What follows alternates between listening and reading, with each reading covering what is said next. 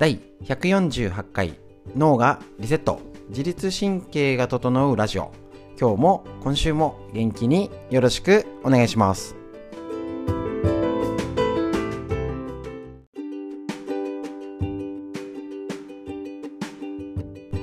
本日のラインナップ。こちらはですね、ラジオで、えーと、ストレッチ中に解説していることことはですね、えーと、マタニティ産前産後について、ちょっとね、体のポイントお伝えしております。また、えーと、生理について、このね、セロトニン、脳のね、イライラの原因になることについて、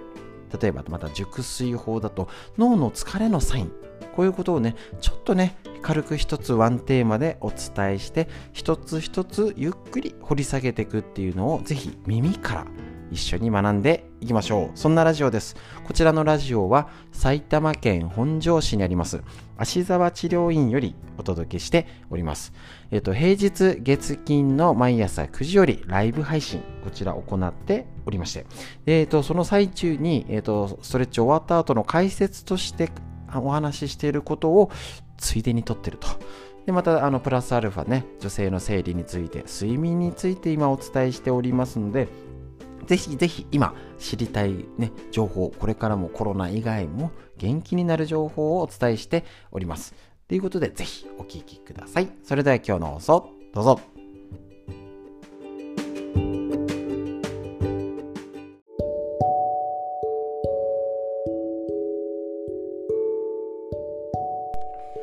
はい、それではライブ配信お疲れ様でございました。ただいまですね、えっ、ー、と、LINE ライブと YouTube ライブつなげたままラジオの解説をしていきたいと思いますのでよろしくお願いします。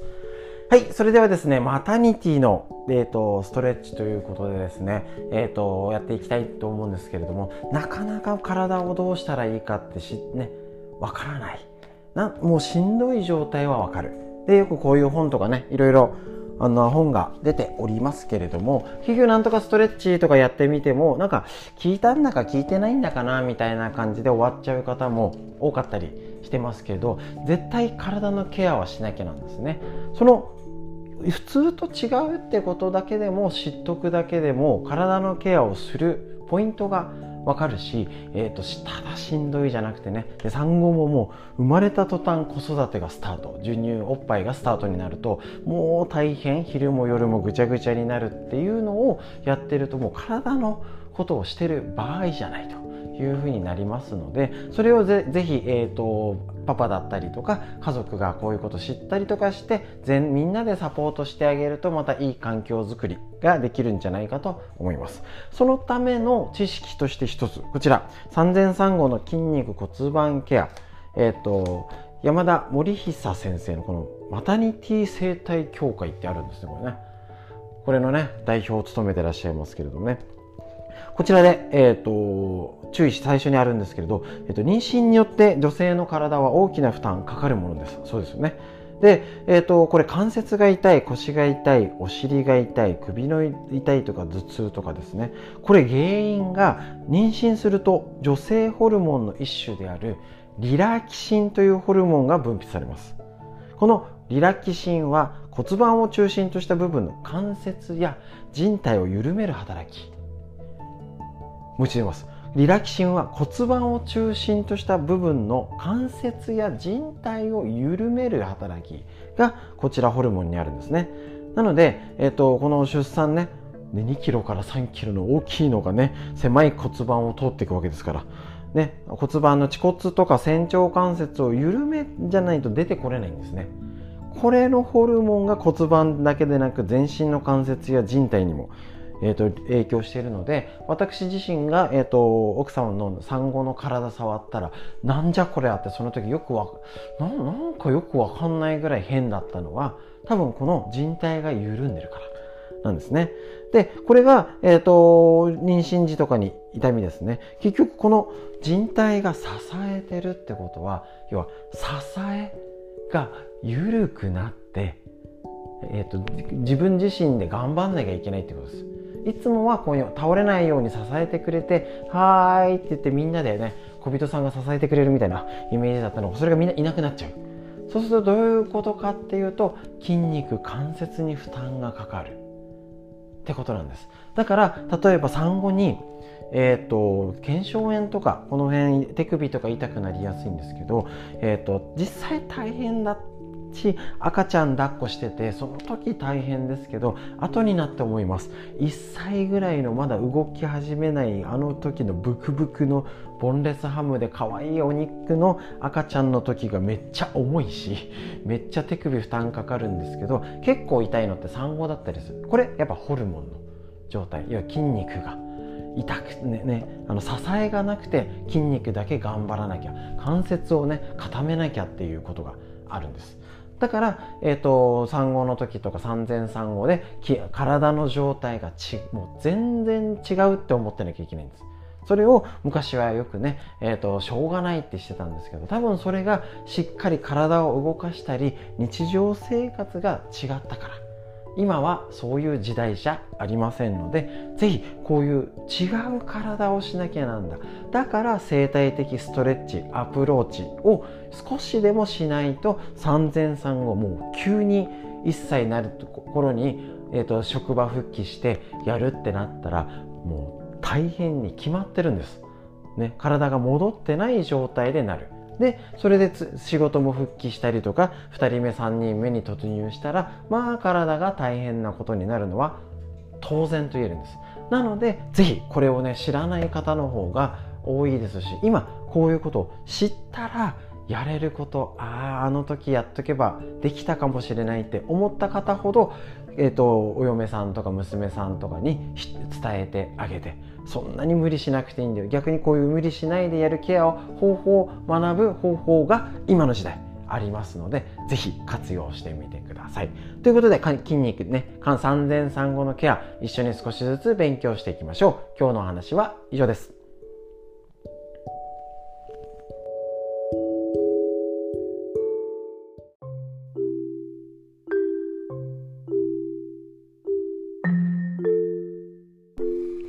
ちら、自分の体を守る正しいデータを持てなかった女性たちへ、生理で知っておくべきこと、細川桃先生のこちらの本を参考に一つ一つ。ご紹介しておりまして勉強しております。えっと、生理について女性も、えっと、ただ知らないだけだとね、自分の体、いろいろね、出産だったり、普通に今病気の方も増えてたり、更年期辛かったりね、いろいろな方いらっしゃいますので、ぜひ自分の体のことを知ると、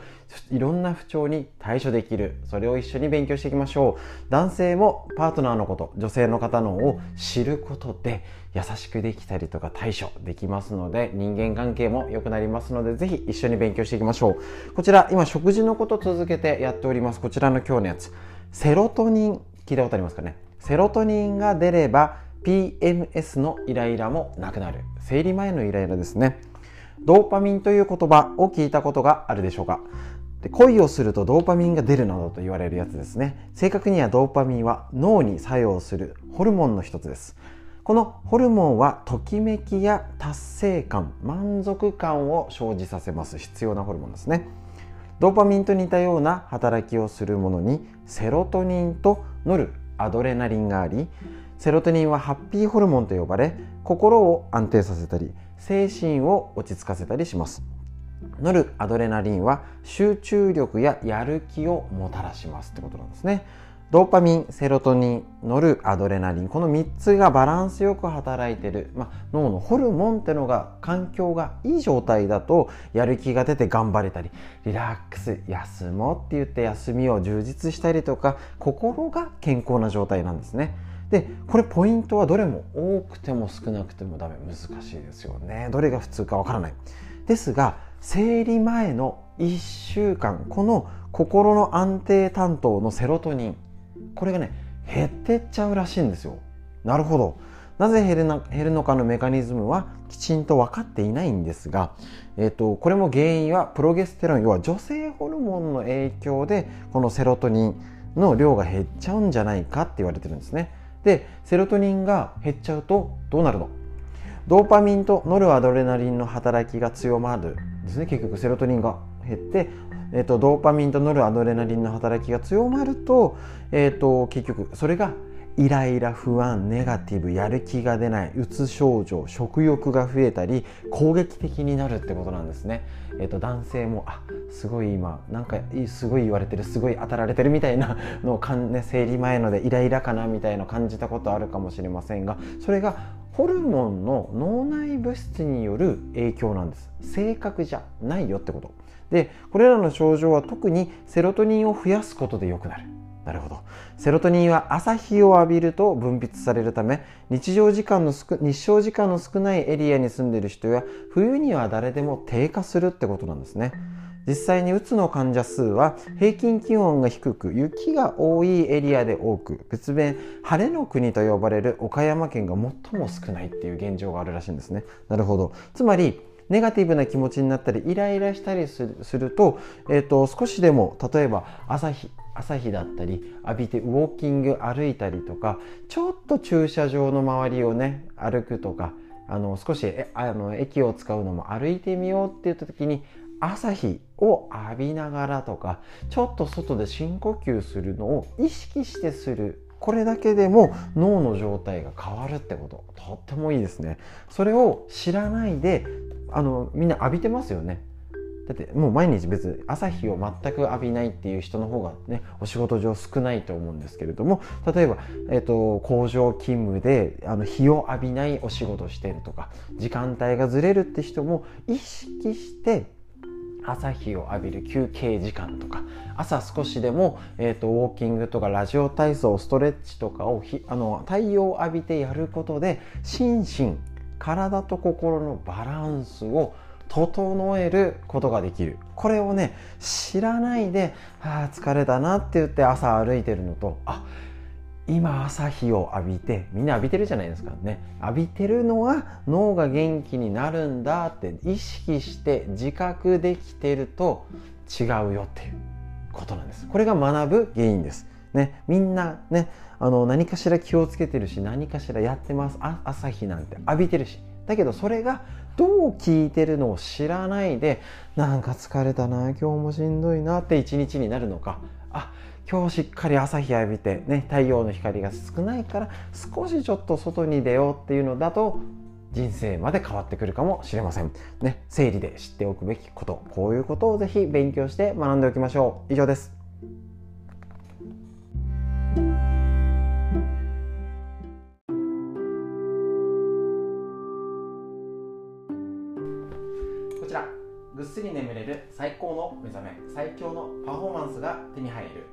熟睡法ベスト101白浜龍太郎先生のアスコム社より出てるこちらの本を紹介して一つ一つ睡眠について勉強していきたいと思います。睡眠って言って結構、えーと、よく寝れた方がいいとかは分かってはいるもののじゃあどうしたらいいのって意外と分かんなかったりします。無理ない範囲で一つ一つそれを紐解いてだんだんちょっとずつ睡眠っていうことを理解していくということでよく寝れる体作っていきましょう。だんだん体しんどくなってきてますよね。やっぱその一つの必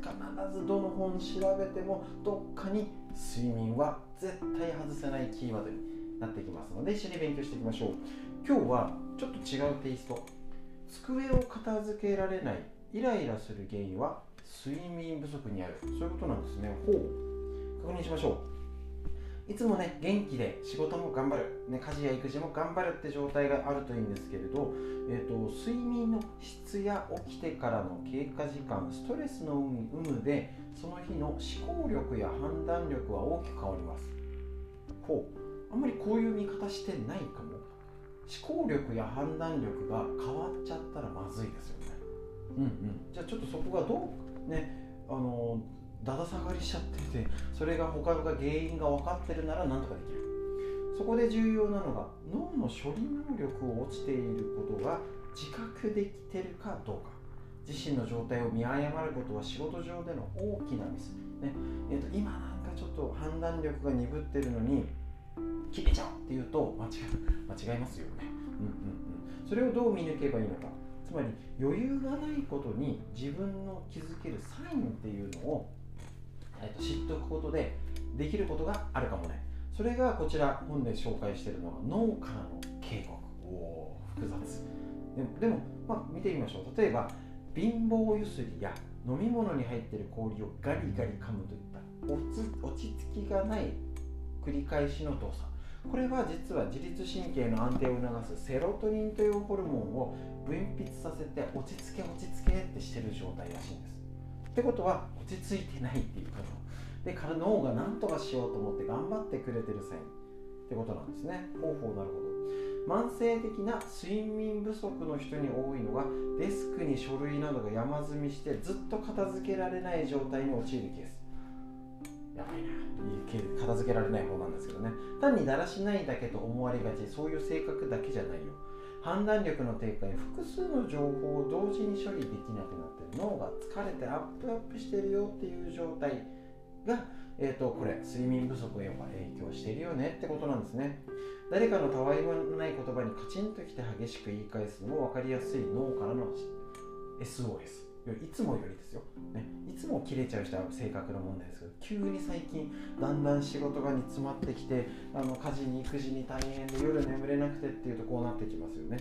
これをだから家族でちゃんと知って普段なら聞き流せる程度の言動さえストレス乗って過剰反応しちゃうほど不安定。これを知ってるから OK じゃなくてこういうことを家族とか職場仲間で共有しておくとだって気づけないじゃないですか。最近イライラ多くないとか。ねなんかいつにも増して変じゃないみたいな。なんか貧乏ゆすり最近激しくなってるよみたいな。ことをお互いで情報交換できる注意し合える。ちょっと大丈夫？寝れてる？っていうふうなことにできる組織づくり。もちろん上司の方がそういうのを知ってったりとかえー、と何かのリーダー指導者の方がそういう目線で体を見てるとなんかこいつ嫌だなじゃなくてあれ？なんかどうしたのかな？体の問題あるんじゃないかっていうことに視点が変わることで良好になる結果が良くなることっていくらでもあると思うんです。ね、それでそれを知らないでただみんなこいつ面倒くさいなとか変な状態に持ってっちゃうのもできる。しそうやって体のサインとして脳が疲れてる。なんかあれかな最近ちょっと家で問題起きてないかなとかちょっとリフレッシュすればとかっていうことでいろいろな選択肢が生まれるっていうのはこういうことを知っておくとできます。ですのでこの熟睡いいですね。こういうことを知って睡眠との関連をつなげて考えてみましょう。家族で話して職場で話してみましょう。熟睡法の話以上です。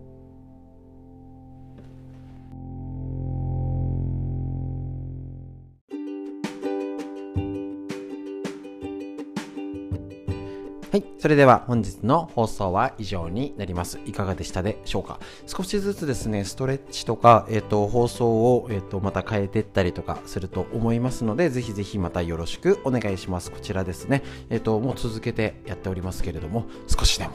この時にね、えーと、コロナの時だったりまたこれから健康っていう意味は本当にね意識が変わった方もいるかと思うんです。その時に必ず運動不足体のことは切っても切れない。